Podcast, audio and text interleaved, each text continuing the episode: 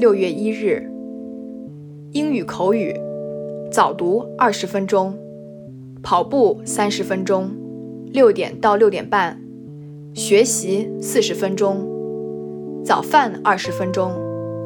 March on. Life is too short to be ordinary. 这是中国访问学者张莹莹在美国写下日记的最后一页。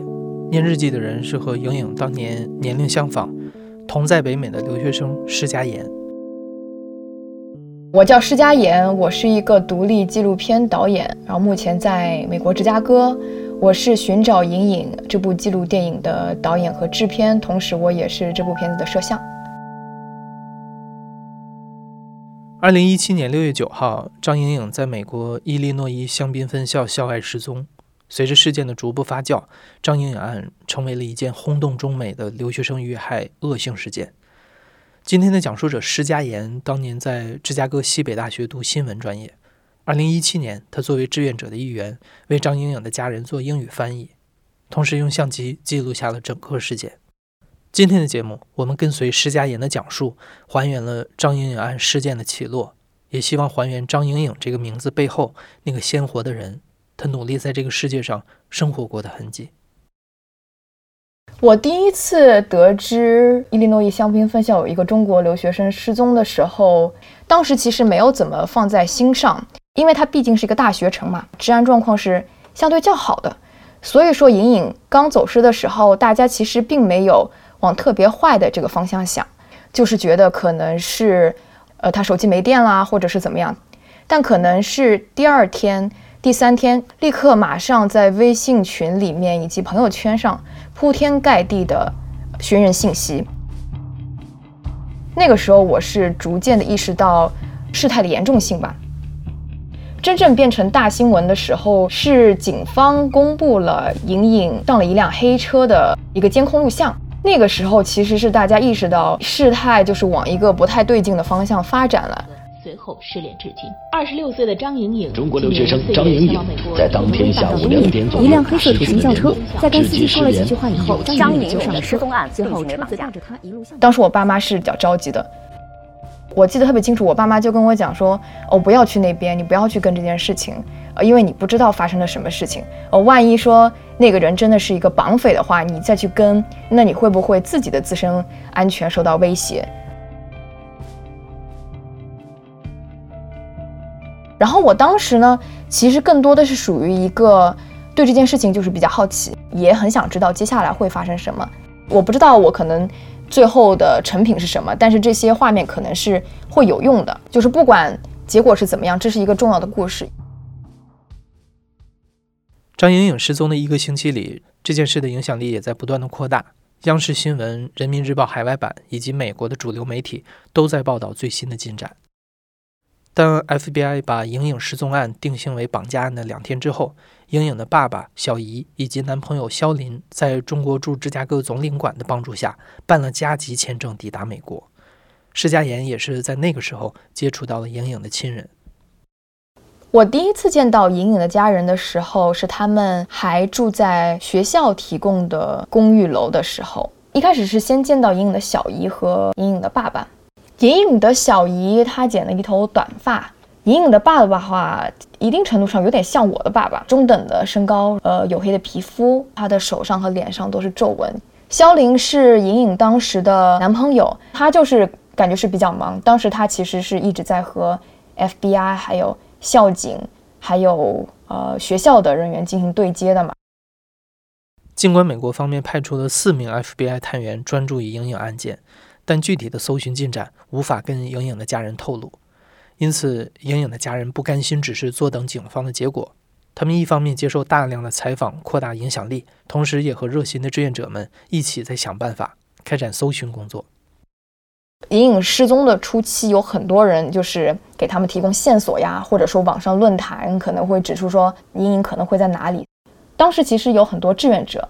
我觉得一开始就是伊利诺伊大学香槟分校的中国留学生，他们有一个志愿者群，然后各个人他们会负责不同的内容，就有些人可能会设计，呃，搜寻人的海报，然后出去贴海报。那有些人他们可能就是把香槟地区划区域的去就是直接去开车去去搜寻，去一个个问。这都是，哎，像那个大箱子是什么东西啊？在垃圾箱吗？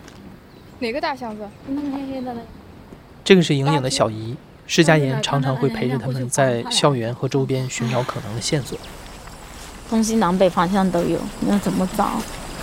他要给我做梦，跟我讲他在哪里呀？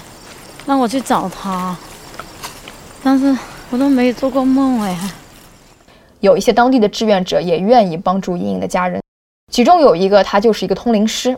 通灵师有时候说：“哎，我好像感受到了什么东西，好像莹莹在哪个方向。”家人就是会跟通灵师，甚至在晚上的时候也会出去。我其实知道莹莹的男朋友就是肖林，他其实不是很相信这些怪力乱神的东西的。但是作为家人而言的话，在一种非常绝望的状态下，他们只能接受就是任何可能的帮助。六月二十七号，也是莹莹上了黑车的十八天之后，FBI 宣布通过查找大量的监控录像，终于锁定了车的位置，但并未透露是否抓到嫌疑人。两天之后，家人和校方组织了一场支持莹莹的校园义走和音乐会，希望能保持公众对这起案件的关注，敦促警方破案。在音乐会上，莹莹的男朋友肖林上台用英语做了演讲。I know her very well. She is always. A brave girl。肖林在演讲当中说：“他深知莹莹是一个多么勇敢的人，只要有一线希望，莹莹都绝不会放弃。”肖林说：“他现在也没有时间和精力去沮丧，而他脑海中只有一个念头，就是尝试所有的办法找到莹莹。” There's only one thought in my mind that is to try everything to find her。刚才就是肖林在音乐会上的发言。其实这只是肖林来到美国之后所承担的工作的冰山一角。参与新闻发布会、接受媒体采访、和警方沟通、为家人翻译。肖林作为唯一会说英语的人，几乎承担了所有的任务。这件事情也也让我就感到非常非常可惜，就是隐隐隐隐不在了，因为他在肖林的生命当中，他也是一个非常非常重要的存在。后来施佳妍逐渐了解，肖林和莹莹是大学同学，那个时候已经谈了八年恋爱，中间也经历了多次异地的情况，但他们一直都很坚定。如果莹莹没有失踪，他们本来打算在这个秋天结束爱情长跑，结婚领证。在那场音乐会的结尾，肖林上台唱了一首歌。Well, Ying loves music, and so do I. 肖林说，莹莹和他都喜欢音乐，也一起写了很多歌。而这一首歌是关于孩子，因为莹莹像孩子一样无惧、好奇，永远充满活力。The name of song is. To dream like child，孩子一样的梦想。曾经的曲折，难言的快乐，还有这首曾为你写的歌。让人没有想到的是，音乐会结束的第二天，警察就逮捕了一位嫌疑人，并且公布了他的名字——克里斯·滕森。当天就有网友指出了一个令人脊背发凉的消息：克里斯·滕森也参加了这场寻找莹莹的义走和音乐会。施佳妍得知之后，当晚就立马开始翻他的所有拍摄素材。我其实一开始翻我的素材的时候，我没有抱很大的希望，说我们可能会拍到他，因为说实话，当天参加游行的人真的非常非常多。在音乐会已经开始的时候，就是所有人都已经进入了大厅里面，就是坐在那个观众席上。不知怎么的，等我们的镜头远远扫过去的时候，突然之间就好像我看到有一个人就缓缓地抬起了头，然后当那个人完全抬起他的头的时候，我一下子就认出来了，他就是克里斯滕森。他的样子就好像是一个你可能在校园上，就任何一个地方都有可能碰到的一个美国白人男性。从我们的镜头当中看到他。我就觉得完全看不出来，他的脸上没有任何异样，他就是非常从容的这样一个神色，所以当时应该说是就是鸡皮疙瘩都起来了。然后另一方面就是又非常不解，就他为什么会做出这样的举动，这让我就感觉到非常的毛骨悚然。我真的很难想象，就是说在这样一个支持隐隐、支持隐隐家人的活动当中，会有一个杀人犯。隐藏在其中，就感觉到他好像是在观察这整一场游行和音乐会，好像在看啊，你看，就是这么多人，呃，都聚集在这这里，啊，当然是因为我，因为是我造成这样一个悲剧。我觉得这是非常非常可怕的。尽管警方宣布抓到嫌疑犯，大大推动了影影案的进展，但同时，警方也带来一个人们极不想听到的坏消息：他们认为莹莹很大可能已经死亡。但是对莹莹的家人来说，他们不管莹莹是活着还是不在了，都希望能将莹莹带回去。所以，莹莹失踪两个多月之后，莹莹的妈妈和弟弟也来到了美国，他们召开了一场新闻发布会。呼吁继续捐款支持他们在美国的开销和未来可能需要的法律费用，也首次分享了莹颖日记里的内容，希望影影案能够继续受到关注。当时是学校、还有警方、还有当地的一个书店一起合作，就制作了一本影影日记的复刻本。所以在那个新闻发布会上，肖林其实是念了影影的日记的最后一页的最后一行：“Life is too short to be ordinary。”就是生命如此短暂，不应如此平凡。我其实当时听到那句话的时候，是我第一次感觉好像跟莹莹她这个人真真切切的有一次就是情感上的联系。而且我其实觉得很多来美留学的中国留学生也都是这样想的，就不管他们之后决定自己是留在美国还是回国，我觉得，呃，他们留美的第一步其实就是实现自己的梦想嘛。所以就在追梦的这一条路上。其实是能够非常产生共鸣的，所以也让我对莹莹她这个人产生了更多的好奇。从逮捕克里斯滕森到正式宣判，中间经历了嫌疑人拒绝认罪、被告辩护律师更换、因案情复杂延期审判等等波折，到最终正式开庭的时候，离莹莹失踪的日子已经过了快两年。莹莹父母和男友又再次飞往美国，施家言也每天到法院听庭审的过程。这也是他们第一次完整听到莹莹遇害的细节。我记得在审判的开始的那一天，在检察官的开庭陈述当中，我们就已经一点点的开始知道究竟在莹莹身上发生了什么。在六月九号莹莹失踪的当天，那个时候呢，莹莹她其实是当时是正在非常焦急的等待公交车。然后克里斯滕森呢，非常巧合的在那片周围不停的打转，他当时是在寻找，呃，可以呃犯罪的犯罪对象嘛，所以他看到莹莹了。莹莹和他在对话了几分钟之后，最终上了他的车，然后那辆黑车就消失在了我们的视野当中。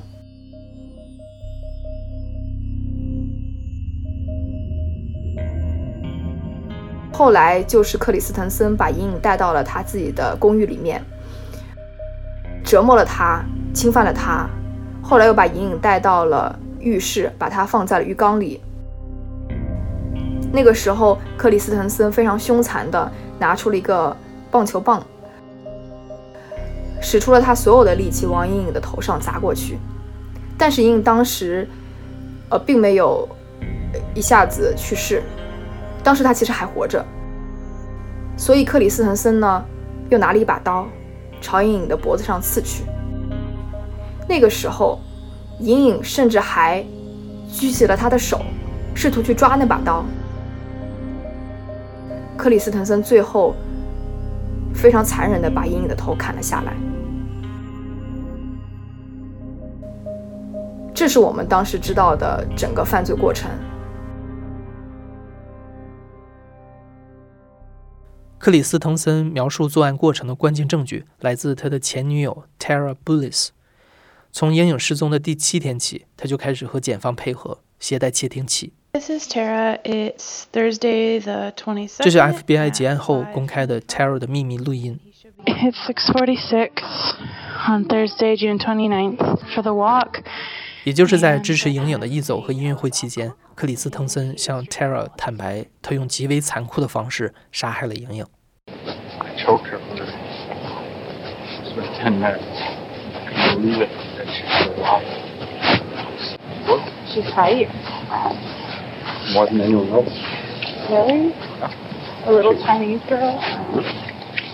但就算是在克里斯滕森的叙述中，他也不得不感叹，莹莹是他遇到的最勇敢的女孩。克里斯滕森形容她仿佛有着超自然的力量，一直拼死抵抗，直到最后一刻。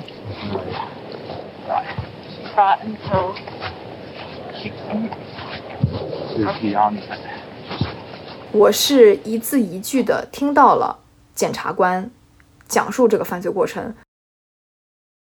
我觉得当时，我觉得我的大脑是没有办法处理这些信息的。对我而言的话，一方面是因为这些细节本身让我感到毛骨悚然，另一方面是因为想到莹莹居然是被以这样残忍的方式杀害的时候，我真的是非常非常痛心。克里斯滕森他在庭审过程当中始终是非常轻松的神态，可能在休息期间他还会跟他的辩护律师有说有笑。然后他可能也会吃一些零食啊，他整个状态是非常非常镇静，要非常自然这样一个状态，你看不出当时是一个绑架致死案的一个审判现场，你是完全没有完全看不出来的。在听到了所有的犯罪过程之后，十二名陪审团成员一致认定克里斯滕森有罪。紧接着是量刑阶段。在量刑阶段，检方的目的就是说服陪审团成员克里斯滕森应该被处以死刑。为达到这个目的，检方希望陪审团成员从情感层面去同情莹莹。于是，检方收集了大量的证词，希望陪审团能够了解莹莹到底是一个什么样的人，她对于家人朋友的重要意义。FBI 和检察官他们其实去了中国，找了莹莹当时在。呃，可能中山大学以及北京大学的一些室友和好朋友也录制了证词。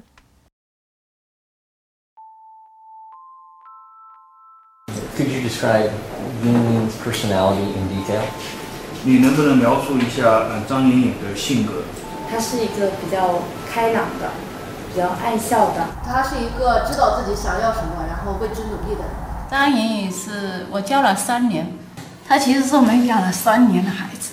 就是他每去到一个地方的话，都会给我呃寄那个明信片。你也是一个非常非常好的朋友。像我结婚，我一通知他我说，呃，今天我要去领结婚证，他第二天就一大早就来到我家门口说，你结婚这种大事情，你结婚这种大事情，我怎么能不在呢？我的女儿就是很好的孩子。非常独立的女儿，是我的，真的，是我的一切的，我的一生都是我的一个好女儿。她会长回来，我很高兴，她就会跟我一起睡觉。她在在念书下来，我已经睡着了，她呢就会被子拿起来，慢慢的、慢慢的怕我吵醒了，她自己慢慢的睡在我身边。当时在，呃，放莹莹妈妈证词的时候，莹莹妈妈其实讲到了说她自己非常想当外婆。有一个陪审团的成员就突然听不下去，就冲出去了，然后大家就非常的诧异，然后法官就是宣布说暂时可能休息一段时间休庭。然后后来我们也是知道，就说说因为那个陪审团，他可能就是自己刚刚当了外婆嘛，他就马上就是设身处地的想到了自己的状况，所以他就是。非常非常的就是情感上接受不了，但是还好后来就是，呃，法院就是法官就反复确认那个陪审团的成员能够继续，呃，坐在那边，呃，听完整个就是就是审判的过程，然后才就是说后来大家就这个审判还是继续。对我而言啊，冲击力非常大的是当检察官开始放隐隐生前的一些画面，检察官就是放了一段隐隐在乐队唱歌的一个视频。我当时其实就绷不住了，然后我其实也看到周围的人，包括是记者，或者说是当地的一些华人，或者是一些当地的居民，就关注这件事情的人都在抹眼泪。我就觉得，就是觉得这样一个这么样的活泼开朗的人，在舞台上隐隐是这样的自信，他的歌喉又这么的动听，我们现在却在一个法庭上，在进行一个杀人案的审判。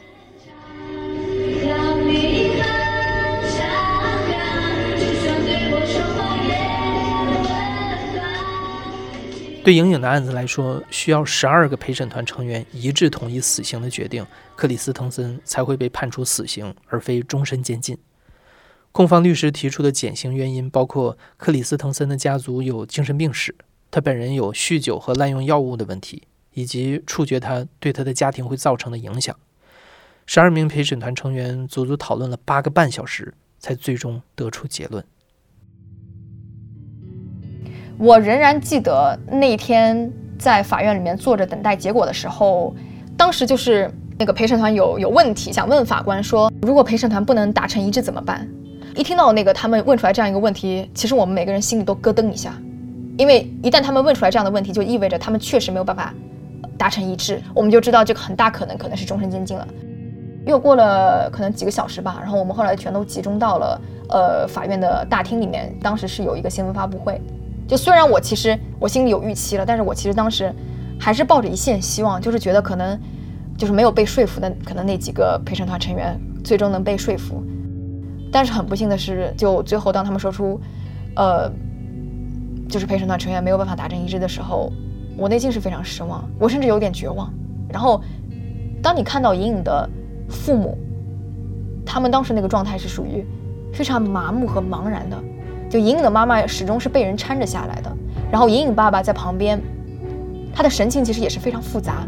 我感觉他其实有愤怒，他也有伤心，就是你你好像也能感觉到他眼睛红红的，就是一种深深的无力感。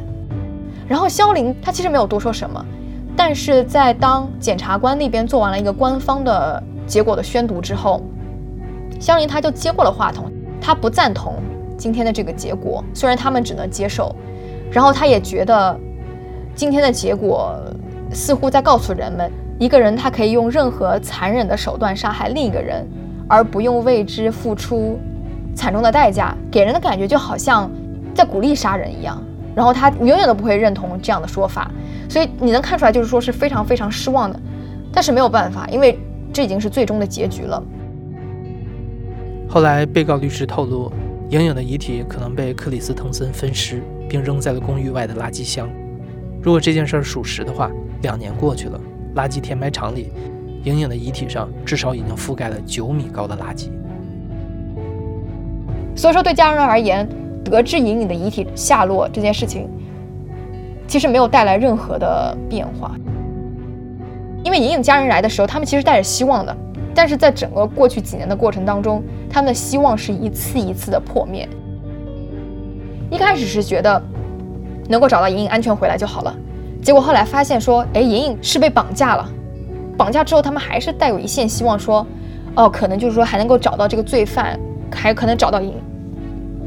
结果到后来就发现说，哦，莹莹可能已经不在了。那他们就觉得，如哦，如果她不在了的话，那至少还可以把她遗体带回家嘛。不管怎么样，把她的魂带回家。结果到后来，两年半下来就是一无所获，空手而归。